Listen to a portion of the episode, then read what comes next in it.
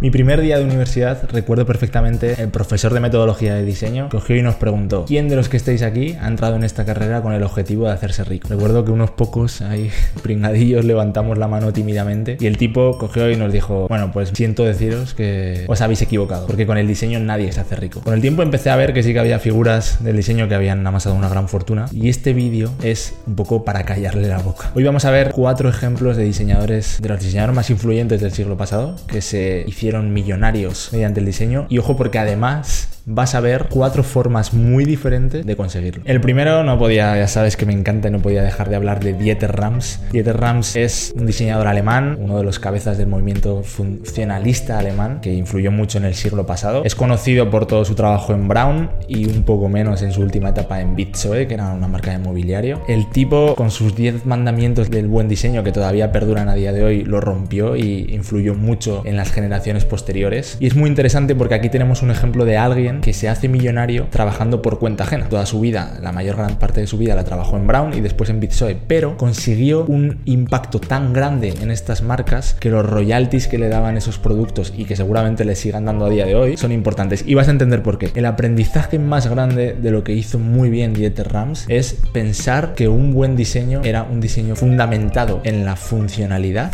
y en la atemporalidad. Esto es algo que él ya lo hacía con una perspectiva de sostenibilidad. Ojo, estamos hablando de sostenibilidad en los años 60, 70, hace muchísimos años. Hoy en día todo está en auge el tema de la sostenibilidad, pero él ya pensaba que un producto que perdurase en el tiempo era sostenible porque la mejor manera de ser sostenible era no necesitando comprar otro producto. De esta manera consiguió que los productos de Brown todavía muchos perduren a día de hoy. Por ejemplo, su estantería de Bitchoe es una estantería que se sigue vendiendo a mansalva a día de hoy. Esto ha hecho que él se haya podido hacer millonario. En este caso no se sabe exactamente cuál es su fortuna, pero se estima que está en varios millones de dólares. Digo, gran parte de su éxito ha sido la temporalidad. Pensar que sus productos que diseñó hace 50 años, todavía a día de hoy muchos de ellos están vigentes y se siguen vendiendo, que es lo más importante. Consiguió marcar una época, consiguió influir a muchos después y eso por supuesto, ese gran impacto se vio recompensado. Aquí tenemos el primer ejemplo. El segundo del que te quiero hablar, que bebe mucho de la escuela de Dieter Rams, es Johnny Ive. Probablemente este lo conozcas más porque es más contemporáneo, es el famoso diseñador de Apple que estuvo hasta 2019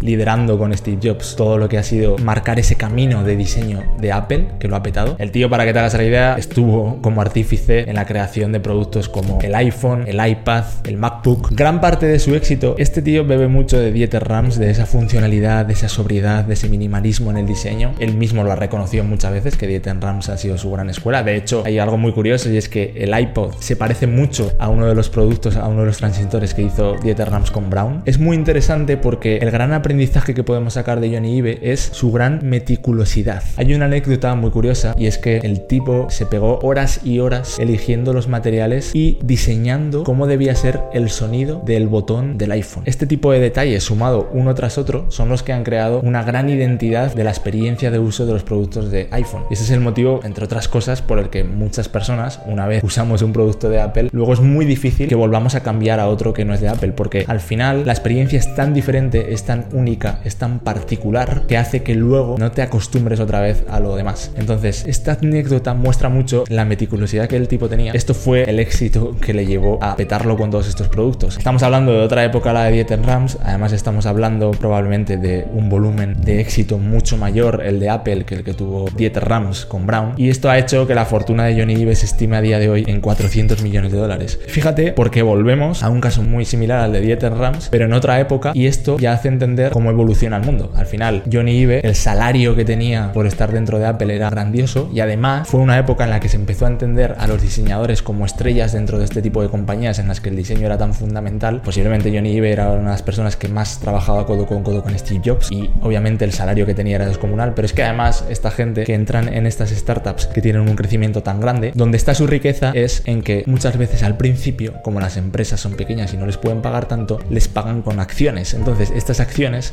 imagínate esas 20 20 o 30 años trabajando en una compañía como Apple, el crecimiento que ha tenido en esos 20 o 30 años, cuando sales, al final tienes una fortuna enorme. En 2019, obviamente, Johnny Ive sale de la compañía, tiene una reputación enorme porque era una estrella, lo conocía todo el mundo, monta su propio estudio de diseño, no le van a faltar clientes, pero es que además tiene una fortuna ya inmensa para poder hacer lo que le dé la gana en su vida. Crear esta fortuna similar al de Dieter Rams, pero como te digo, lo quería mostrar porque el cambio de época hace entender mucho. No sabemos la fortuna de Dieter Rams, pero probablemente será 100 veces menor, por decir algo, si no más. Ahora sí que nos vamos con un caso totalmente diferente al de los anteriores, que es el de Philip Stark. Ya ha salido también en este podcast. A mí me encanta porque es un contraste muy grande con el funcionalismo de los anteriores como Dieter Rams o Johnny Ive. Demuestra otra manera muy diferente y muy válida de tener un gran éxito y amasar una gran fortuna. Para mí, Philip Stark, la clave de su éxito está en cómo ha sido capaz de trabajar una marca personal icónica. A mí me recuerda mucho a Salvador Dalí porque, aunque es un diseñador de producto interiorista, porque ahora veremos que gran parte de su éxito es cómo ha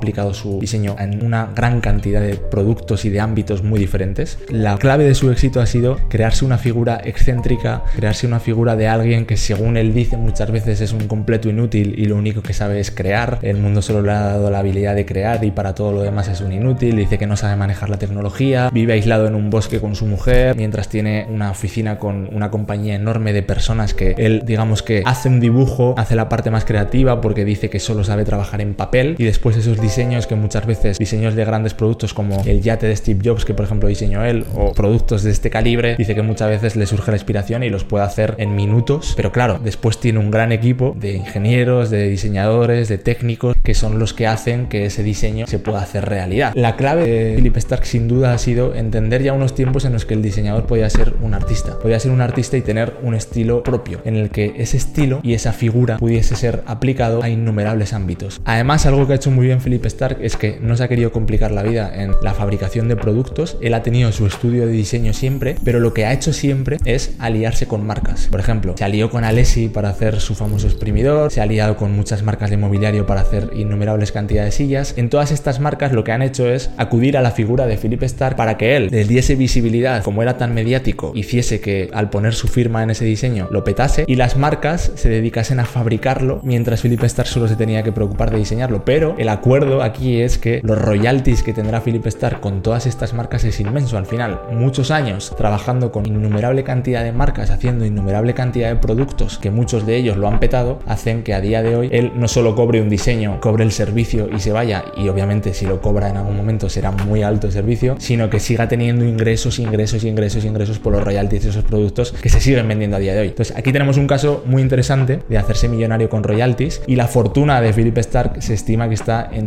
250 millones de dólares a día de hoy. Así que obviamente le ha cundido mucho. Es muy criticado y a mí por eso me gusta defenderlo porque se ha criticado mucho a Philip Stark diciendo que sus productos eran inútiles, que no sirven para nada, etcétera. Pero si dejamos de prejuzgar y nos centramos en ver qué podemos aprender de él, podemos aprender muchas cosas como las que te acabo de decir yo aquí ahora. El último caso, vamos a ver la figura del el diseñador que más se ha metido en el mundo de los negocios, que es James Dixon. James Dixon yo lo conocí porque cuando estudiábamos en la carrera había unos famosos premios de diseño mundiales que eran los Dixon Awards. Luego conocí mucho más la empresa y James Dixon lo que ha hecho es que el tipo es un diseñador, nace del diseño, pero este a diferencia de los anteriores sí que ha dicho, bueno, yo diseño, pero yo me fabrico, yo tengo mi propia firma de fabricación de productos y es muy conocido por ser el inventor de la primera aspiradora sin bolsa. La clave de su éxito y algo que podemos aprender de él es la gran perseverancia de James Dixon. O sea, el tío se pegó 15 años desarrollando más de 5.000 prototipos hasta que consiguió dar con la famosa aspiradora sin bolsa. Obviamente este producto fue una gran revolución, luego ha hecho muchos más productos, ha hecho secadoras, ha hecho gran innumerables productos, pero este fue el que le saltó a la fama porque, joder, ha revolucionado la industria de las aspiradoras y fue una gran innovación en su momento. Pero claro, ¿quién es capaz de aguantar 15 años desarrollando 5.000 prototipos hasta conseguirlo? ¿Quién es capaz de tener esa perseverancia? Esta es la diferencia entre que por eso solo James Dixon hay uno. Aquí, además, el aprendizaje que tenemos es que cuando junta el diseño con unas habilidades de negocio como las que tiene James Dixon para crear esa gran empresa que ha creado, la fortuna se multiplica exponencialmente respecto a los anteriores. Estábamos hablando que, vale, sí, Johnny Ive, fortuna de 400 millones de dólares porque obviamente ha trabajado en Apple, una empresa que ha crecido masivamente. Eh, Philip Stark, con su firma, él sin fabricar, solo por royalties, por 150 millones de dólares, pero es que la fortuna de James Dyson se estima en 7 mil millones de dólares. Estamos hablando de un número mucho mayor, pero porque obviamente él entendió que el diseño era una gran palanca, pero que si además le sumabas unas aptitudes y unas actitudes empresariales y tú te lo hacías a ti mismo, cosa que por ejemplo Philip Stark ha optado por no hacerlo, tendrá sus motivos, su estilo de vida, etcétera, pero James Dyson sí lo ha querido hacer, pues obviamente las ganancias son exponenciales. Si te has fijado, hemos visto cuatro formas, cuatro prismas, cuatro perspectivas muy diferentes aplicando el diseño. Cuatro personas se han hecho millonarias. Obviamente son ejemplos de las personas más influyentes del siglo pasado. No todos tenemos la capacidad de llegar ahí, pero podemos aprender mucho de ello. Creo que hay aprendizajes muy diferentes de ellos y de todos se puede sacar algo muy interesante. Pero si te has fijado, de todos ellos, de todos, algunos más que otros, pero de todos tenían una habilidad clave y es que todos, además del diseño, entendieron que debían aprender una habilidad.